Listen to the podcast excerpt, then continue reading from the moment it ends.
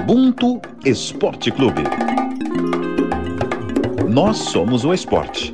O esporte somos todos nós. Ubuntu para mim é ancestralidade, é raiz, é filosofia de vida. Ubuntu para mim é terra, é alicerce, é o que me permite voar. Ubuntu para mim é filosofia de vida. Fala galera, Ubuntu Esporte Clube na área. Essa definição de Ubuntu que a gente escutou aí é da Mayra Ranzeiro, mesotenista, primeira campeã brasileira negra de tênis de mesa aos 15 anos de idade e agora ela é também escritora. Lançou Mayra, a alegre campeã, literatura infantil para garotada de qualidade. Eu tenho esse livro aqui inclusive. Eu sou o Thales Ramos, editor de texto aqui do Esporte da Globo, e hoje eu estou aqui com meus amigos, com a minha amiga Bruna Rodrigues, tudo bem? Nossa estagiária, como é que você tá? Oi, gente, prazer enorme estar aqui de novo, é, representando aqui a história de Olímpicos de motor e vamos lá que esse programa promete, tô ansiosa. Diego Moraes, repórter. Fala, meu camarada, chega junto aí. Fala, Thales, fala, galera, fala, Bruninha. Prazer novamente estar aqui para a gente trocar uma ideia sobre um assunto importantíssimo, né? É um dos principais países aí da nossa mãe África, que é a Nigéria. Então, estou pronto para a resenha. Marcos Luca Valentim, coordenador de transmissões de esporte da Globo. Como é que você tá, Rei? Tranquilo, irmão, tranquilo. Bom dia, boa tarde, boa noite, boa madrugada a todos e todas e todos. Um prazer estar aqui com vocês, com Bruna, Diego, com você. É, e é um, é um programa que eu estou muito honrado de estar aqui, muito feliz, porque a gente vai fazer o que a gente já costuma fazer, que é a nossa missão, que é a nossa premissa, subverter certas narrativas, né? Então colocar África no centro, não só na ponta, e trazer histórias muito importantes. E essa, esse programa vai ser muito, muito especial. Estou realmente muito feliz de fazer isso aqui. Então, gente, como o Diegão adiantou, hoje a gente vai erguer o punho e falar sobre os 60 anos da independência da Nigéria. A data foi em 1 de outubro, a gente está aqui ainda no mês 10, a gente não vai deixar passar batido. A Nigéria tem a maior população do continente africano, cerca de 180 milhões de pessoas, e tem a maior população de pessoas negras do mundo. O Brasil vem em segundo no que diz respeito ao número de pessoas negras. São quase 109 milhões de irmãos e irmãs. Eu acho que já é um ponto né, de encontro entre as duas nações, fora a questão da ancestralidade. O Brasil e Nigéria estarem no topo desse ranking, já nos aproxima demais da Nigéria. E aí, a gente vai falar sobre a história do esporte nigeriano e também sobre o contexto cultural do país. Eu queria só deixar aqui um provérbio ibó, que é um dos povos que compõem a Nigéria, que diz o seguinte, galera: se você quer saber o final, preste atenção no começo. Dito isso, vamos começar? Vamos nessa, vamos embora, rapaz. Já deu o convite, isso é uma intimação, né?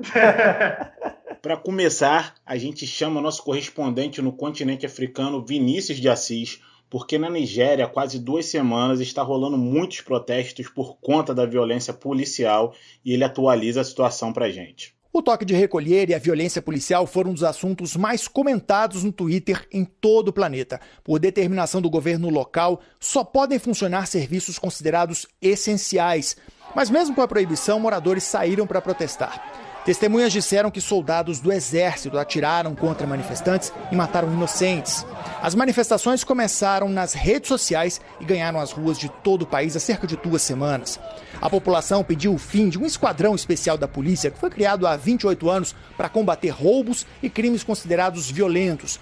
Mas nos últimos anos, o próprio grupo foi acusado de extorsão, tortura e até assassinatos. Um vídeo que viralizou no início deste mês, mostrando policiais retirando dois homens de um hotel e atirando em um deles, deu início à revolta. Queremos uma nova Nigéria, onde as coisas corretas, a paz e a justiça governem, onde as nossas crianças possam viver, ir para a escola, trabalhar e viver a vida em paz.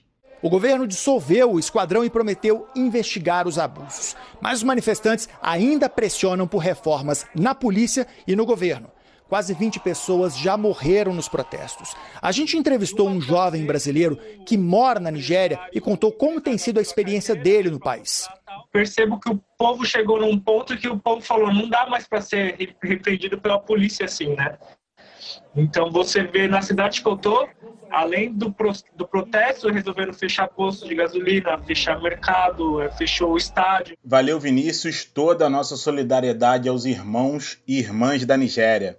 E falando de esportes, vamos falar aí de mulheres pretas, de rainhas, porque a seleção de futebol feminina da Nigéria é a mais importante do continente, melhor ranqueada pela FIFA, 23º lugar, e entre as africanas é a número 1 um da CAF, Confederação Africana de Futebol, e é bicampeã dos Jogos Pan-Africanos, tendo vencido as edições de 2003 e 2007. A mulherada da Nigéria está jogando muita bola. Gente, só antes de começar, ai, como eu tô feliz de estar aqui falando sobre, sobre mulheres pretas no esporte. Para mim é muito é muito, muito, muito importante mesmo. Sorte a nossa ter você aqui. Obrigada, gente. Prazer é meu. O esporte, né, a gente já falou que desde o início do podcast que que ele não é só a competição em si, mas ele é, também impacta muito fora das quadras e, enfim, campos, piscinas. E o futebol feminino na Nigéria ele é um exemplo perfeito disso.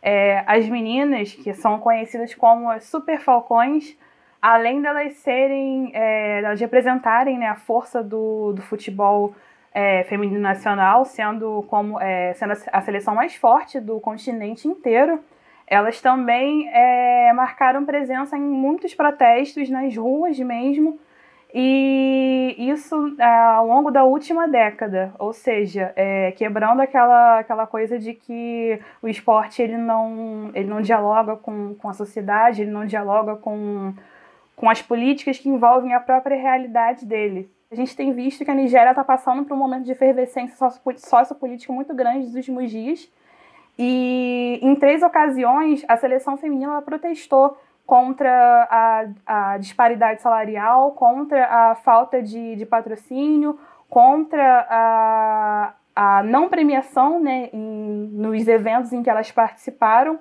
É, no último, no protesto mais recente, que foi na França, elas ficaram dentro do hotel e se recusaram a sair do hotel enquanto elas não recebessem a premiação que era devida para elas.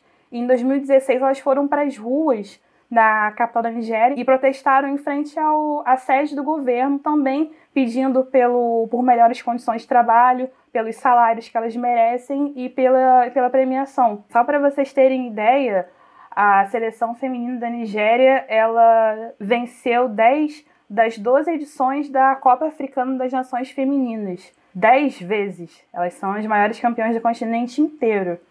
E o cenário do futebol feminino no, na Nigéria é um pouquinho parecido com o do Brasil, né? Ele é, levou mais tempo para ser regulamentado do que o futebol masculino. É, no caso da Nigéria, foi com a criação da, da Associação Feminina de Futebol em 78.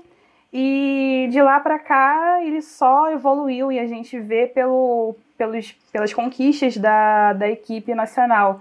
É, as meninas da Nigéria elas já participaram de todas as edições da Copa do Mundo Feminina desde 91. É, a seleção feminina da Nigéria também já fez assim um jogaço com a nossa seleção brasileira é, nas quartas de final da, da Copa de 99. O Brasil ele, ele saiu na frente nesse jogo, marcou três gols no primeiro tempo e a seleção da Nigéria conseguiu virar, conseguiu empatar, aliás, no segundo tempo e levou o jogo para a prorrogação que foi onde o Brasil, com o gol de falta da, da nossa camisa 10 na época, Cici, conseguiu virar e, e, avançar nessa que foi a Copa mais importante para o futebol, é, futebol feminino como um todo. Mas voltando para a Nigéria, é, olhando as personagens que, que mais se destacam lá no futebol, é, eu vejo a, a Cissa Oshola, que é atacante, hoje ela joga no Barcelona, é assim o maior nome do, da equipe feminina do futebol da Nigéria hoje. Além do Barcelona, ela também já passou pelo Arsenal e pelo Liverpool. E a história dela é, é bem curiosa, porque, como eu mencionei, a, o futebol feminino da Nigéria ele teve um, um começo bem parecido com o Brasil, que trata dessa, dessa repressão em relação à prática feminina no esporte. Então, a Oshola, quando ela era criança, a mãe dela proibia que ela jogasse com os meninos. E se ela fizesse isso, ela, ela seria castigada de alguma forma e ela ficava sem o dinheiro da merenda na, na escola. É, a Oshola, ela estreou na primeira Copa Africana dela em 2014, foi vice-artilheira com quatro gols e deslanchou completamente na, no futebol. Ela foi emprestada pelo time chinês onde ela jogou em 2018 para o Barcelona e em 10 jogos ela marcou 8 gols e foi aí que o Barcelona decidiu que queria ficar com ela. E assinaram com um contrato de 3 anos. E só na última temporada do, do Campeonato Espanhol Feminino ela marcou 28 gols em 29 jogos. Só um adendo, tá comprovado que a gente tem a melhor safra da história de estagiários de todo o planeta Terra, né? Só pra É comprovar estagiária ela? Ô Marquinhos, É, é estagiária não ela sei mesmo? se- Eu, se- eu se acho fraude, que é gato fraude, isso, hein? fraude. É, Não é gato, não? fraude. Eu acho que é gato, hein, irmão? Vai ver, tem Uma 40 inteligência anos. sobrenatural. Uma inteligência sobrenatural. Que, Esta- e que- estagiários somos que nós ótimo. nesse momento. Que isso, Exatamente. Que amassa, vem, gente. que amassa. A efetivação vem em algum momento. Amassou. Jogadores de futebol, tanto no feminino quanto no masculino, protestar em, em frente a uma sede do governo, acho que poucas vezes eu vi. Acho mais uma vez aí, é, mulheres pretas, é, historicamente, quando a gente olha para trás, a gente vê vários exemplos né, de organização, de mobilização. É muito bom, muito bom, Bruninha, trazer esse exemplo delas. E do futebol, a gente parte para o UFC, onde tem dois nigerianos donos de cinturão. Um deles é o Israel Adesanya e o outro é esse cara aqui, ó. É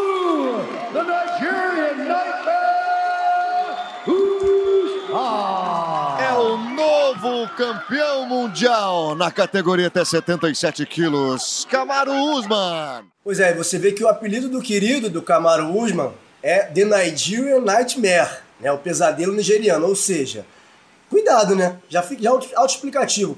O cara no UFC simplesmente não tem derrotas, né? É, na carreira dele no UFC. Ele é um cara muito importante, tem um estilo muito, muito impositivo de lutar. Ele é o primeiro campeão da história do UFC, nascido né, na Nigéria, o primeiro do, do continente africano a ostentar um título do UFC, campeão da categoria meio médio. Ele foi pra, da, da Nigéria para os Estados Unidos aos 8 anos de idade, né, com os pais dele. E os pais queriam que estudasse, né, fizessem várias coisas para sustentar a família. O, o irmão dele é médico, a outra irmã é engenheira, e ele foi ser lutador, a despeito do que os pais queriam. E tá aí. Tem o Kamaru Usman, que foi o primeiro campeão, e tem também o Israel Adesanya, que foi o segundo campeão nigeriano. São dois lutadores completamente diferentes de estilo, mas que representam uma causa muito única e muito bonita, porque o Camaro mesmo fala que prefere ter dois é, nigerianos com cinturão do que ele sozinho ostentar dois cinturões, né? Caso seja campeão de outra categoria, né, Diego? Acho que é, que é um legado. É um legado porque começou há pouco tempo a ter MMA com incentivo na, na África, principalmente na Nigéria, e já ter dois expoentes campeões. Não, é isso mesmo. E é engraçado, né? Quando você fala de, dessa questão, como que o cara tá sendo avassalador dentro do octógono, dava até para ver os números dele. Eu queria até trazer um pouco dos números dele, que a invencibilidade dele já igualou a marca histórica do canadense George St. Pierre, né? São 12, 12 lutas aí invicto. Então é importante a gente trazer até esse estilo de luta do, do Usman, que é mais próximo, né? Ele troca pancada a curta distância. E se, e se o soco não der certo, ele vai agarrar, vai te catar e vai te jogar no chão. Que é bem diferente do Adesanya, né? A simbologia da diferença dos estilos ainda traz isso, né? A diversidade, a pluralidade, não, não lutam iguais. Coisas que falamos sempre aqui, né? É, de, de respeitar, é, não colocar tudo no mesmo pacote, que preto não é tudo igual. Então ainda tem essa simbologia à parte dos estilos diferentes, cada um à sua maneira. E são dois excelentes. E não é porque são nigerianos, não, nem representam a África, não. São dois excelentes lutadores.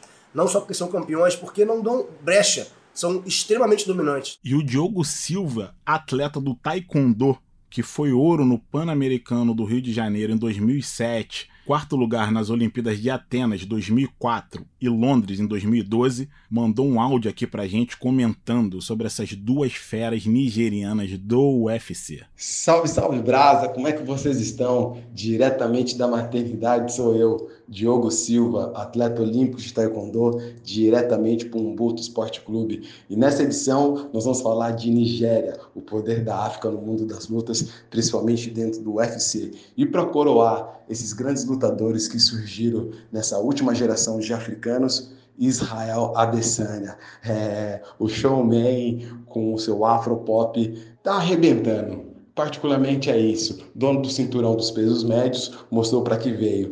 original de Lagos, o estado mais populoso da África, de origem iorubá. Parte desse grupo de origem iorubá vive aqui no Brasil, que mantém a sua tradição dentro das matrizes de culturas africanas, radicado Rio de Janeiro, Bahia, Pernambuco e Minas Gerais. É, e os africanos não são de bobeira, é canela dura, é cotovelada e eles têm um poder alto de nocaute. Israel Adesanya saiu de Lagos, foi morar na Nova Zelândia, na Nova Zelândia aprendeu kickbox e do kickbox arrebentou. Foi para a China, na China iniciou no seu MMA e quando ele chega no UFC já chega naquele posto de um detentor ia buscar de fato o cinturão. Nessa última defesa contra o brasileiro, não deu. Ele simplesmente mostrou que a África é dominante. E a África é tão dominante que Dana White já está pensando em fazer uma edição no próximo ano na Nigéria, porque nós temos também Kamaru Usman, é, outro nigeriano que está arrebentando e que tem aquele soco meu chapa que ninguém aguenta. E também nós temos o camaronês Enganu. É a África dominando, Israel Adesanya fazendo o seu passinho, é, mostrando de fato para que veio. Valeu, Umbuto Esporte Clube, tamo junto. Valeu, Diogo, obrigado aí, cara, por ter mandado áudio e participado aqui de alguma forma do nosso podcast. Obrigado mesmo. Você que é uma fera aí das artes marciais, tem se aventurado aí no, no, jornalismo, tem um blog no UOL que tem escrito boas histórias, inclusive a da Adesanya tá lá no blog, então vale a pena dar aquela conferida. E o Diogo falou que essas informações vieram da maternidade, porque ele está na maternidade nesse exato momento, porque virou pai, né, meu garoto? Meus parabéns, pai da pequena Nina mamãe Janaína. Então, muita saúde aí para a família, muita felicidade, tudo de bom, um sucesso. E eu não vou mais falar mais e agradecer mais o Diogo Silva, porque o Thales tem que tocar o programa, né, Thales? Vai, vai contigo, meu garoto. Uma coisa que eu tava reparando, eu tava fazendo uma pesquisa aqui sobre as últimas lutas deles é, e vendo melhores momentos de luta. E eles são uma coisa que eu gostei até de ver é, que eles estão sendo até muito elogiados pela questão da estratégia, da inteligência. O negro no esporte ele é ressaltado pela questão da força, né, pela questão de, de velocidade, da, da, brutalidade dos golpes. E no caso deles, isso vem sendo bem ressaltado. Como é que vocês veem isso também? De repente, até uma, uma, uma, uma mudança, um, uma pequena mudança né, nesse, nesse estilo de, de associação, vamos dizer assim. Juntamente com o seu técnico, com a sua equipe, né, tática, você vai montando as melhores estratégias para você enfrentar certos adversários. O que foi muito criticado durante muito tempo é que eu já ouvi, né? Poxa, é, esse negão aí ele é muito bom para trocar, mas ele não pensa na luta. Ele não raciocina na luta. Ele é muito emotivo. Ele vai na força, mas esquece de controlar a emoção. E em alguns momentos da luta você tem que saber controlar a emoção e saber o que você vai fazer saber jogar o jogo. E o Usman e o Adesanya, eles sabem fazer isso muito bem. Eles conseguem explorar isso muito bem no octógono, né? O Usman, ele é um cara que trabalha, ele trabalha muito a curta distância, então ele sabe que quando não estiver dando muito certo de trocação de mão, ele vai catar, vai, vai usar o wrestling. Ele consegue usar da melhor maneira possível as suas principais modalidades. E aí ele consegue, né, em momentos específicos da luta, surpreender o adversário. Então, como que ele consegue surpreender o adversário? Sendo muito fera no boxe ou sendo muito fera no wrestling? Não. Pensando, armando a estratégia e colocando isso em prática. Eu acho que vale até a pena a gente ouvi-lo, né, né, menino Thales? Solta! É muito importante ser um exemplo. Ser o pioneiro. Ser o primeiro a abrir essa porta. Há uma frase que adoro e sempre me lembro em tempos assim. Com grandes poderes vem grandes responsabilidades. Eu não escolhi ser um dos primeiros nigerianos do MMA. Eu não escolhi isso. Eu fui colocado nesse lugar. Assim como o Francis Ngannou, ele também não escolheu ser a maior estrela do MMA camaronês. Assim como Israel Adesanya, que também não escolheu. Nós não escolhemos isso. Nós fomos colocados nesse planeta para sermos os pioneiros. E é extremamente importante que a gente siga em frente e dê o nosso máximo sempre para mostrar a todas as crianças nigerianas que é possível fazer. é, a luta como um todo, e aí eu vou falar mais da parte de MMA, ela é muito atrasada em quesitos de preconceito de raça, de gênero, enfim. Tanto que para mulheres, por exemplo, o UFC só foi abrir porta para mulheres em 2013, né? Uma coisa completamente, sabe, inacreditável. Mas só que eu, eu penso assim, que o imaginário ainda é muito forte. o visual, o estereótipo que mora no imaginário das pessoas é muito forte. Que você pega o UFC, você tem lutas, né, como lutas de modo geral, de dois atletas da mesma categoria. Pesam a mesma coisa ali dentro, né, na teoria. Então só quando você pega, você não conhece o esporte, você vê lá, lado a lado, um atleta negro de 84 quilos, um atleta branco de 84 quilos, pô, esse negão vai amassar, porque você só olha para força, força bruta.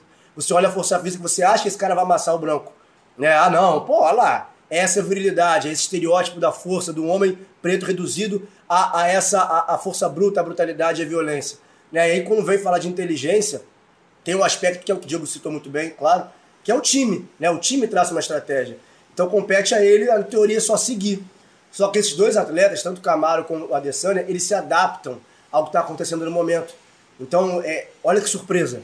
Atletas negros pensam, olha só. Né? Então, é lindo isso, é lindo. A tua pergunta é pertinente, Thales, mas esse, esse cenário é muito válido também. Acho que vale até te reforçar o Adesanya e o Borrachinha, né? A diferença.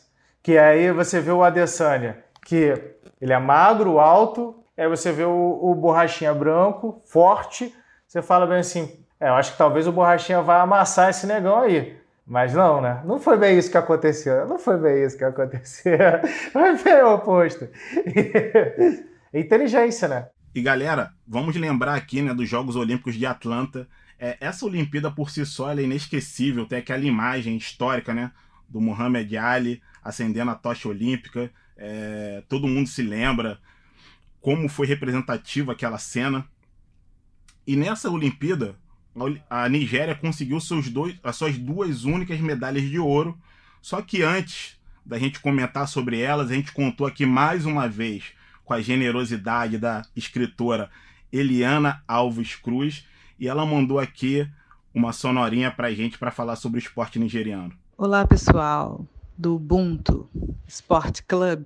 É um prazer estar falando com vocês nesse outubro que comemoram se décadas da independência da Nigéria. Eu sou Eliana Alves Cruz, escritora, né, jornalista. Acho que muita gente me conhece. Sou, escrevo também uma coluna de esporte no UOL e tenho um, um blog, né, um, uma página chamada Black Sport Club no Instagram.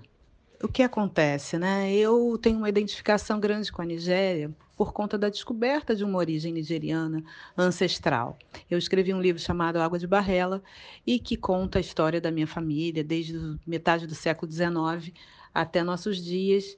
E essa origem vem lá, né? vem daquela região que hoje é a região da Nigéria. Né? É Nigéria, Benin, Togo, aquela, aquele oeste africano.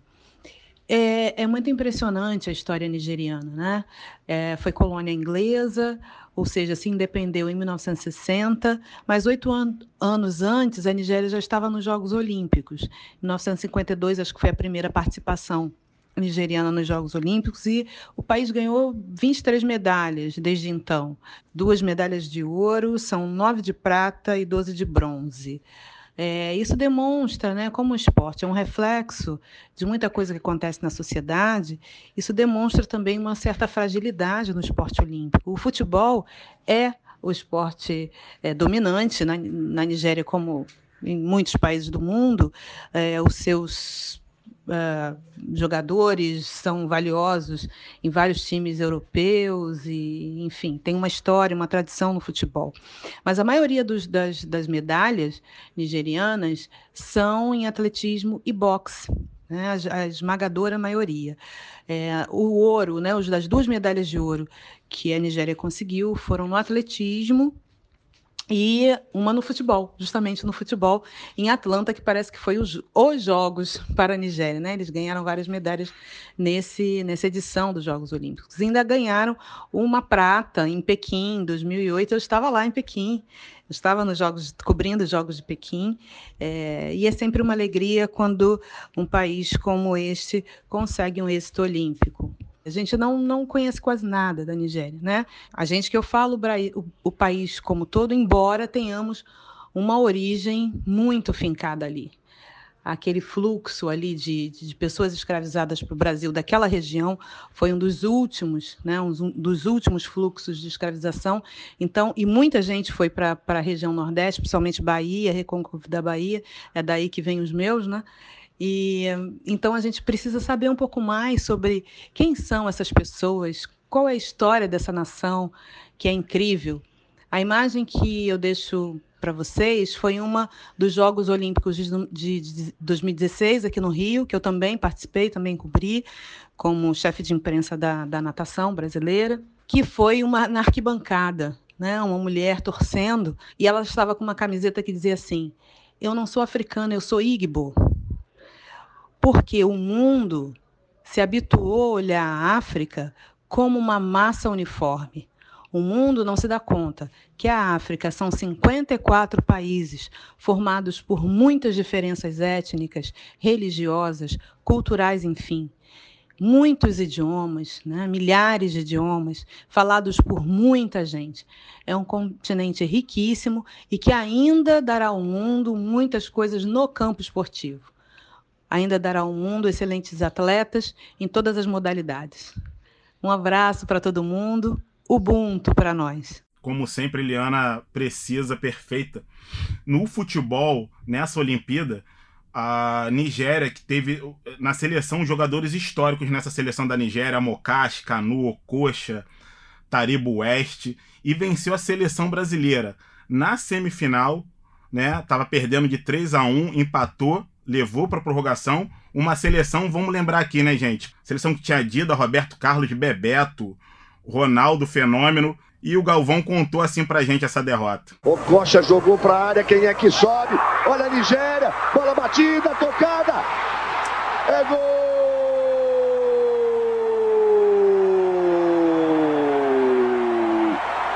Da Nigéria! Canu! Aos 44 e 40 do segundo tempo. Três para o Brasil, três para a Nigéria. E vamos para a prorrogação. A Nigéria sai cheia de moral. Já partiu o jogador, parte o lançamento nas costas do nigeriano. Olha a sobra. Canu perigoso, entrou, bateu, acabou! Terminou! Termina o jogo! Termina a prorrogação! Termina o sonho do ouro no futebol para o Brasil! A Argentina, ela já tinha vencido a outra semifinal e esperava o vencedor desse confronto, né? Entre Brasil e Nigéria. É, a Nigéria venceu a Argentina no final. E aí, uma manchete de uma matéria do jornal Olé da Argentina ostentava o seguinte título: Que venham os macacos, se referindo a Brasil e Nigéria. E aí, Bruninho, eu te pergunto, você que aqui é estagiária mais jovem de todos nós, olhando para trás, Hoje, uma matéria dessa, eu não vou dizer, né? A gente nunca pode subestimar o poder do racismo, né? Dizer, ah, uma matéria dessa não seria. Um título de matéria dessa no jornal seria impossível.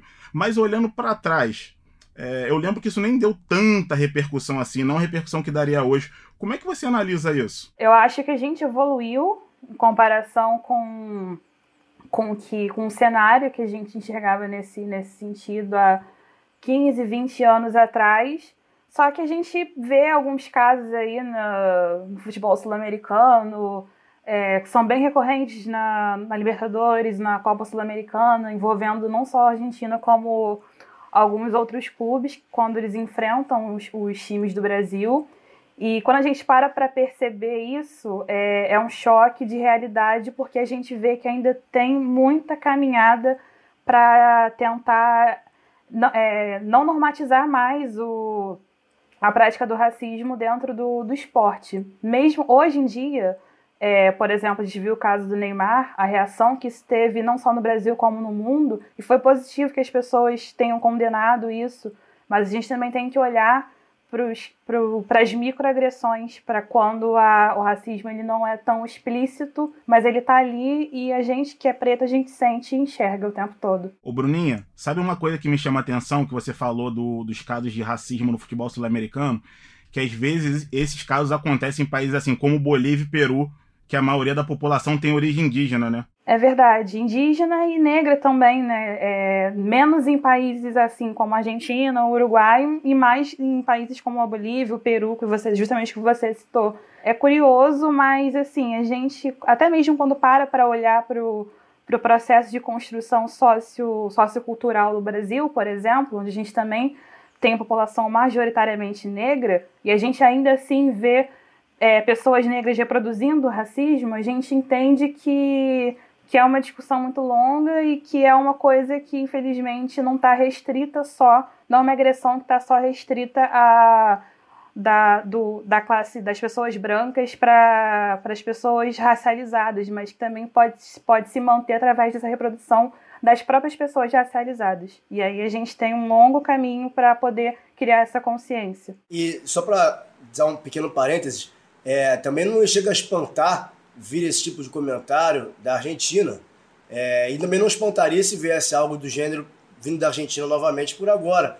Até porque se pegar o histórico do tratamento da Argentina para com negros, né? Não vou entrar nesse assunto aqui, mas é uma coisa histórica o que há, o que houve com, com o que os argentinos fizeram com a negritude que lá existia. Né? Mas vamos falar de África que a gente ganha mais, vamos falar de Nigéria que a gente ganha mais. Então vou falar de Atlanta, vou falar de Atlanta, que eu acho que é uma curiosidade assim que, que eu tava.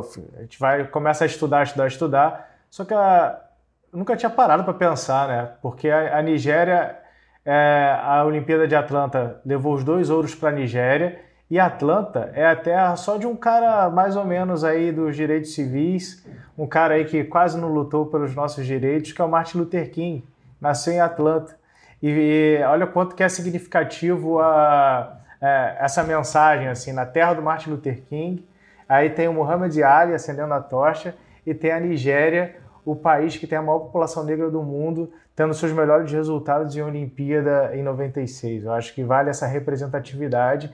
E quando eu estava entrevistando até um, um sociólogo, Sérgio Katemberra, que é do Congo, ele estava falando muito sobre essa questão da música e a, e a África, de um modo geral, né? o continente africano.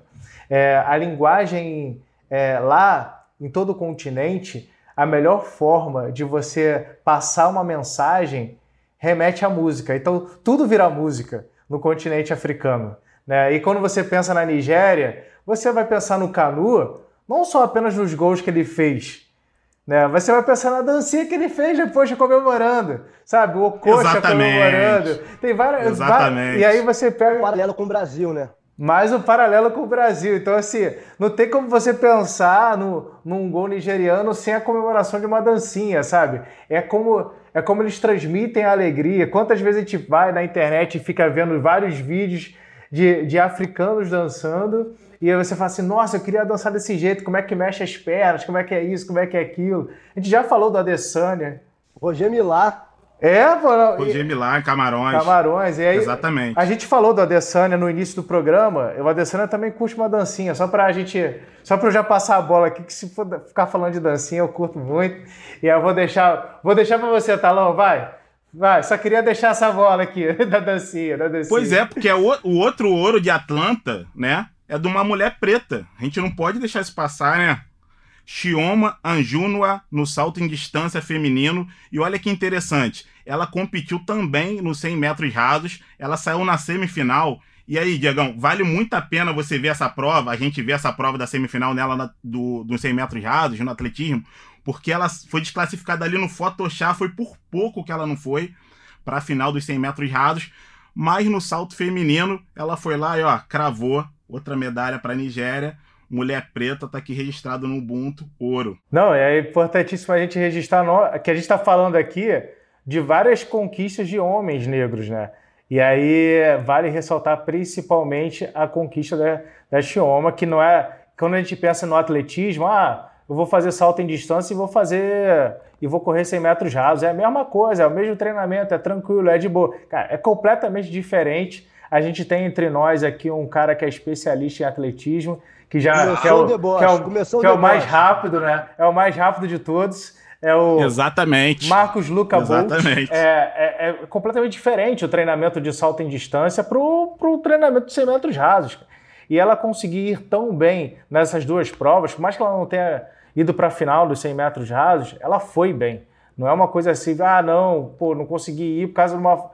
É difícil demais o nível que ela chegou numa Olimpíada e conseguir chegar muito próximo no 100 metros de asa e, obviamente, saltar do jeito que ela saltou. Eu não consigo saltar nem um metrinho, meu parceiro. Tem que treinar muito. é saltar que essa mulher saltou. É uma, é uma honra, assim. Eu não sei o que, que a Bruninha acha, assim, né? Porque é, eu estou imaginando aqui, Bruninha, o que, que você acha de uma mulher dessa que, que representa não só no salto em distância, mas também na velocidade, né? É, velocidade é quase que o meu negócio, né? Só muda um pouquinho os meios. Eu sou mais motor e ela na, na perna mesmo. Mas é incrível. A gente tem uma, uma lacuna, né? De representação feminina em todos os esportes, praticamente. E é incrível ver que tem atletas aí, mesmo que poucas ainda, mas que estão aí não apenas representando a gente como mulheres pretas, mas o país inteiro. E isso é muito, muito legal mesmo. E olha só, a Xioma, hoje em dia, ela literalmente manda soltar, manda prender na Nigéria, porque ela é policial lá. a mãe tá on. A mãe tá on, moleque. Não brinca não, hein? E a gente vai entrar agora aqui na parte histórica da Nigéria. Nosso irmão Jonathan Raimundo, historiador, produtor cultural muito importante aqui no Rio de Janeiro. Tem um evento muito legal que ele idealizou que chama Wakanda em Madureira.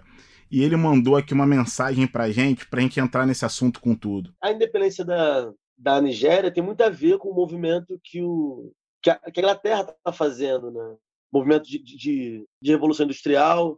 Por exemplo, a gente vai ver que o primeiro contato, o primeiro contato do europeu em, em nível de dominação da Nigéria vai ser pelos portugueses, 1472, né? que é lá que eles vão começar a capturar os humanos para o tráfico de escravos, escravizados, inclusive mandando muito para o Brasil, né? O que o Brasil é tem muita influência, tem muita influência ali de Benin, da Nigéria, inclusive na espiritualidade, inclusive na comida, inclusive na língua. Né? No início do século XIX, a gente vai começar a ver uma luta da Inglaterra contra o tráfico negreiro, justificado inclusive pela sua reforma industrial e tal, buscando o mercado consumidor, então isso vai muito interferir na vida do, na vida do, do Brasil, né, dessa colônia portuguesa, que vai ter que arrumar alternativas para o tráfico de, de seres humanos, agora proibido pela Marinha Inglesa. Então a gente vai começar a ver uma substituição da lógica comercial com a Nigéria da mão de obra escrava para o óleo de palma e para madeira e a presença cada vez mais nítida da, da, da colônia da, do imperialismo britânico. Né? E essa presença vai começar a, a, perder força com o próprio desenrolar da história, por exemplo. Tem, a gente vai ter a Segunda Guerra Mundial, a gente vai ter a formação da ONU, e aí na década de 60 a, a coroa britânica, entre aspas, concede a autonomia da Nigéria. E o, e o, o, que, o que é assustador é que em 1960 você tem autonomia e logo já começa uma guerra civil de disputas de poder interno né, dentro da própria Nigéria culminando, acho, no 1967, na, na grande guerra da, da Biafra, que mata entre 500 mil e 300 milhões de pessoas. Acho que para o Brasil se aproximar da Nigéria é fundamental pela, pela influência nítida da nossa cultura, no que somos, quanto sociedade brasileira, e inclusive pelas trocas comerciais né, que o Brasil pode ter com esse país que é, que é riquíssimo. E é muito importante essa contribuição do, do Jonathan, porque é algo que a gente sempre fala aqui, que são os contextos, né? É, você vê essa partilha né, do início da, da África, dividida em, vários, em, várias, em várias áreas. E aí é uma outra coisa que, vamos já já dar dica sobre isso, vou até me antecipar um pouquinho aqui, falar da, da Chimamanda, da escritora, que ela fala isso, né, de, do perigo da história única, porque o imaginário que a gente tem hoje em relação à África e à Nigéria é o que foi construído, construído lá atrás. Então, quando o Jonathan traz essas informações do contexto da independência, dos contextos de como foi esse processo, porque a gente pensa, né, mundo como um todo ocidental. Ah, a África é pobre, a África é guerra, a África é, é, é um monte de gente dançando e preto feliz, apesar da desgraça. Essa é a imagem que se tem. E é muito interessante que contextualiza é, de modo histórico um mercador londrino de Londres chamado John Locke navegou até a África Ocidental. Então, em 1561, ele escreveu uma carta às impressões dele e dizia assim: são animais que não têm cabeça e têm a boca e os olhos nos seios. É uma, além da criatividade desse cara ser absurda, é ali que nasce essa tradição desse estereótipo, é ali que nasce é, é, é de ver os povos africanos sempre representados a partir dessa visão ocidental de colocar nesse lugar inferior. Então a gente entender esse contexto que o Jonathan trouxe além de subverter essa narrativa, é também suscitar e trazer à tona um outro, um outro provérbio, Thales citou um provérbio mais cedo, é, também africano, que é: enquanto os leões não contarem suas próprias histórias, os caçadores vão ser sempre os heróis. É, eu acho fundamental a gente entender como essas áreas são exploradas, porque a Nigéria realmente é rica. A Nigéria é rica. A Nigéria é a oitava potência de petróleo do mundo. Só que as pessoas lá, quanto mais ouro você tem, mais riqueza você tem, mais querem explorar. Né? E a Nigéria tem, tem, fica nesse meio de que foi, parte, é, foi, foi dividida, não quiseram nem saber os colonizadores que ali tinham povos de etnias diferentes que não se davam bem. Então é óbvio que as guerras vão continuar existindo. Né? Tem gente na Nigéria com um abismo. Né? A Nigéria a gente falou mais cedo da população da Nigéria, que é muito grande, mas num espaço, de, um espaço físico pequeno, tamanho do Mato Grosso, né? Se a gente pensar aqui no Brasil. Então, assim, é, é muito, muita gente. E o abismo é muito grande. A maioria das pessoas da Nigéria vive com menos de um dólar por dia, né? Então é preciso contextualizar essas coisas, porque falando de raça, estou até me estendendo um pouco aqui, porque essa parte da Nigéria com o Brasil é um paralelo muito forte, a gente precisa ter essa identificação, a gente precisa sentir isso muito próximo da gente, porque são muitas, muitas muitas similaridades. Quando Abdias Nascimento foi lançar o Genocídio do Negro Brasileiro, em 77, ele foi lançar o livro na Nigéria. Ia ser lançado na Nigéria em 77. Só que o governo brasileiro, à época da ditadura, não queria que Abdias fosse lá falar que a ideia de democracia racial que o Brasil divulgava aqui mundo afora, somos todos iguais, tudo, tudo lindo, o Abdias foi à Nigéria para destruir essa imagem de democracia racial e falar da população negra que, é, que há um genocídio aqui. E não, tiraram o Abdias de lá e botaram outro cara para falar sobre o Brasil que tinha as ideias que o governo ia de acordo. E o Abdias vem para o Brasil no ano seguinte e lança aqui o genocídio do negro brasileiro, há 42 anos. Então, há esse, há essa, esse resgate, há essa, essa identidade nossa com Nigéria, e o que o John está falando no final ali é muito importante, que a gente resgate isso, além de valores culturais, valores financeiros mesmo, valores de mercado, porque a gente veio de lá, em sua, em nossa larga maioria. E Marquinhos, importante disso que você disse, da visão ocidental no mundo, que é a visão vigente, né?